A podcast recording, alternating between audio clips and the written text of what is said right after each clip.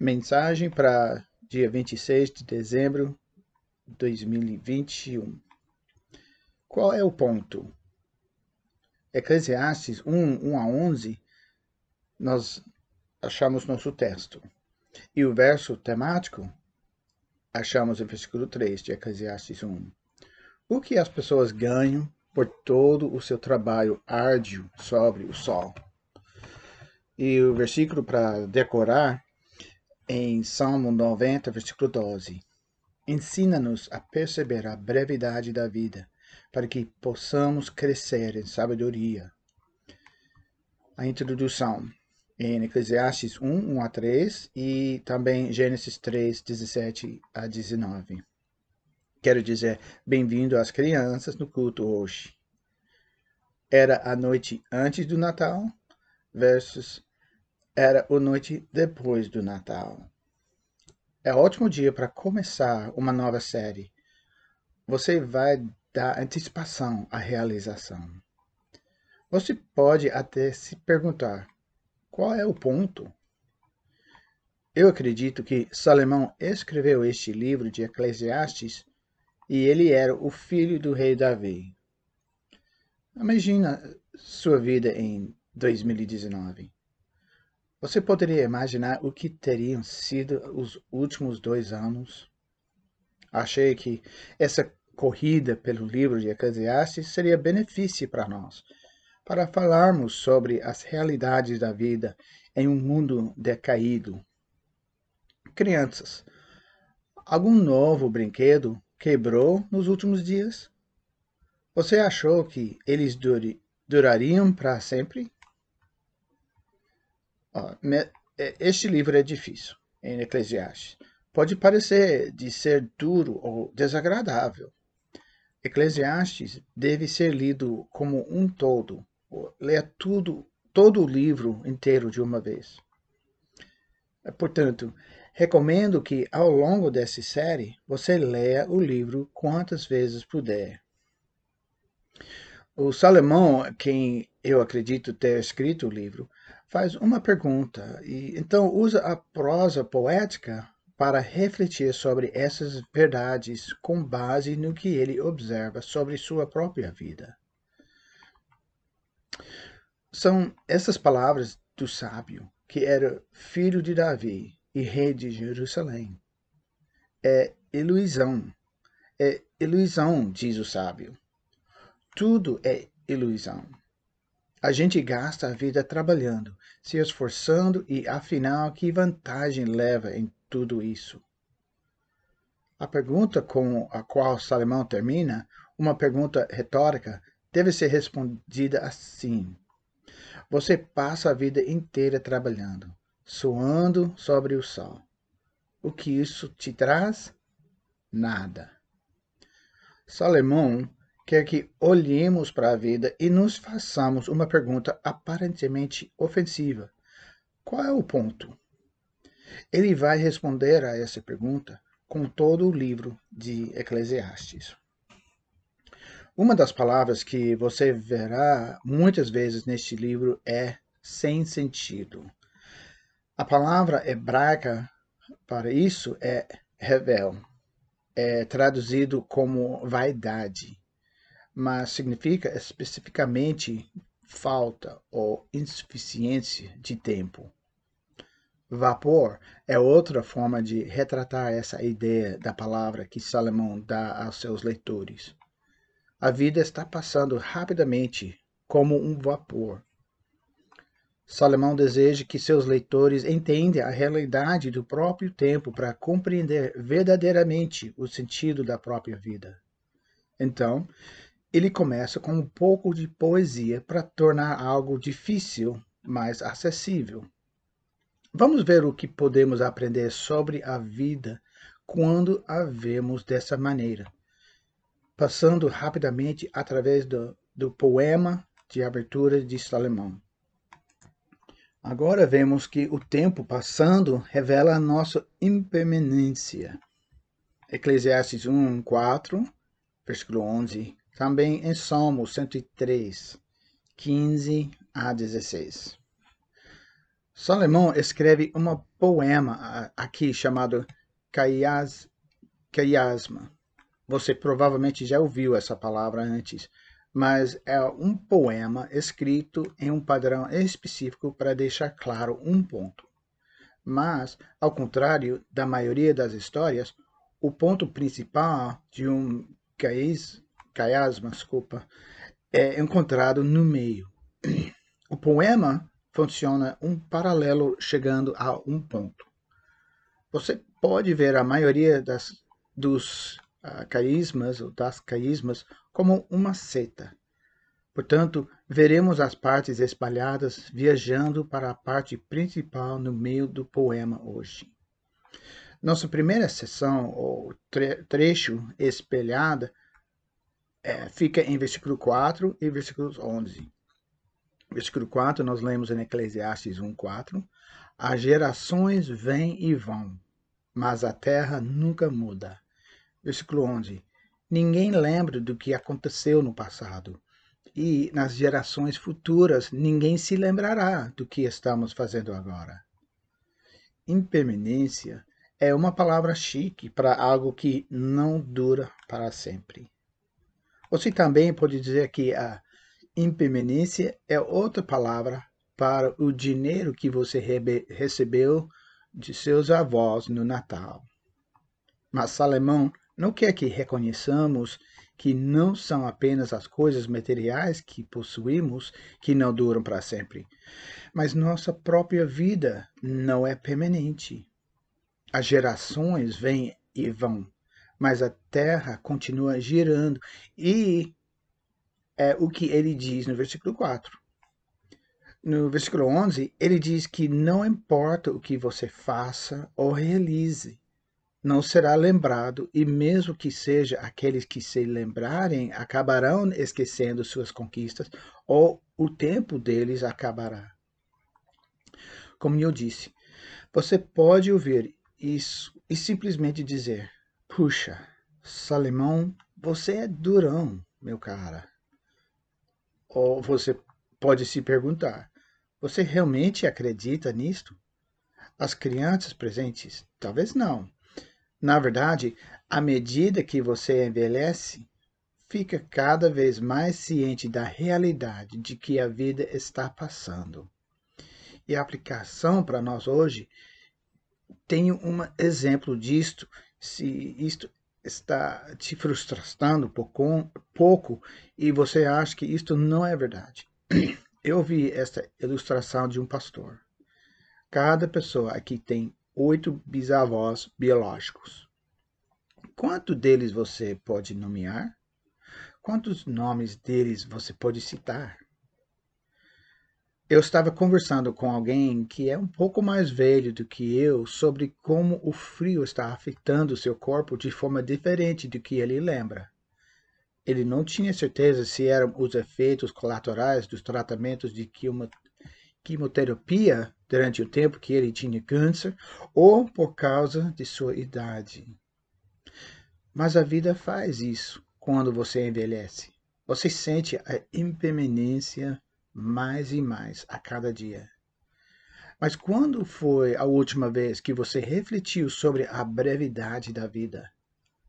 Para a maioria de nós, isto acontece quando alguém próximo nos morre. Começamos a pensar sobre o impacto da própria vida, mas hoje temos a oportunidade de pensar de novo. Realmente acreditamos que nossa vida tem um fim aqui nessa terra? Se você perdeu um ente querido durante este ano, poderia apenas ficar para reconhecer a vida dele por um momento. Eu gostaria de orar por você. Nós realmente vemos nossa vida como a do salmista? Salmo 103, versículo 15 e 16, nós lemos: Nossos dias na terra são como a grama, como flores silvestres. Florescemos e morremos. O vento sopra e nós vamos embora, como se nunca tivéssemos estado aqui. Ao olhar a vida de maneira adequada, reconhecemos de fato algo maravilhoso. Somos uma criatura. criado por alguém que nunca morrerá, nosso Deus.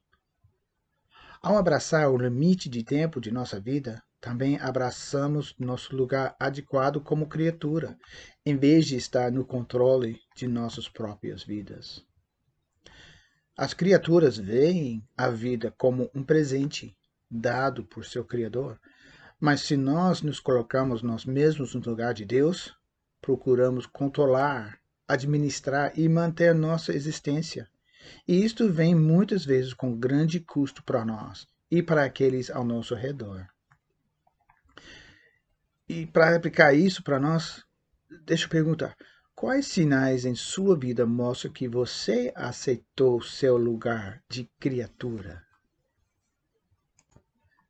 E meu segundo ponto, eu quero ver que nós vemos que o tempo está passando, revela nossa falta de melhoria. Eclesiastes 1, versículos 5 e 6 e 9 e 10. Colossenses 3, 1 a 3 também, outra referência. Vamos dar uma olhada no próximo conjunto espelhado neste poema. Eclesiastes 1, 5 e 6. 5 e 6. O sol nasce e se põe, então se apressa para nascer novamente. O vento sopra para o sul e depois vira para o norte. Ele gira e gira, soprando em ciclos. Versículos 9 e 10 de Eclesiastes 1. A história apenas se repete. Tudo já foi feito antes. Nada sobre o sol é verdadeiramente novo. Às vezes, as pessoas dizem: aqui está algo novo, mas na verdade é antigo. Nada é realmente novo. Isto provavelmente foi escrito no século X a.C. É fácil pensar. Salomão não tinha visto coisas como ar-condicionado, automóveis ou iPhone. Mas esses são apenas aplicações de desejos ou tecnologias que vieram antes de nós. As pessoas sempre quiseram se refrescar do sol, chegar a algum lugar mais rápido e ganhar muitos seguidores no TikTok. Desculpa. Quero dizer, as pessoas sempre desejam ter amigos. No entanto, com toda a educação, compreensão e revelação de Deus sobre a vida, podemos realmente dizer que o mundo melhor do que foi uh, no século X, não é? Acho que não.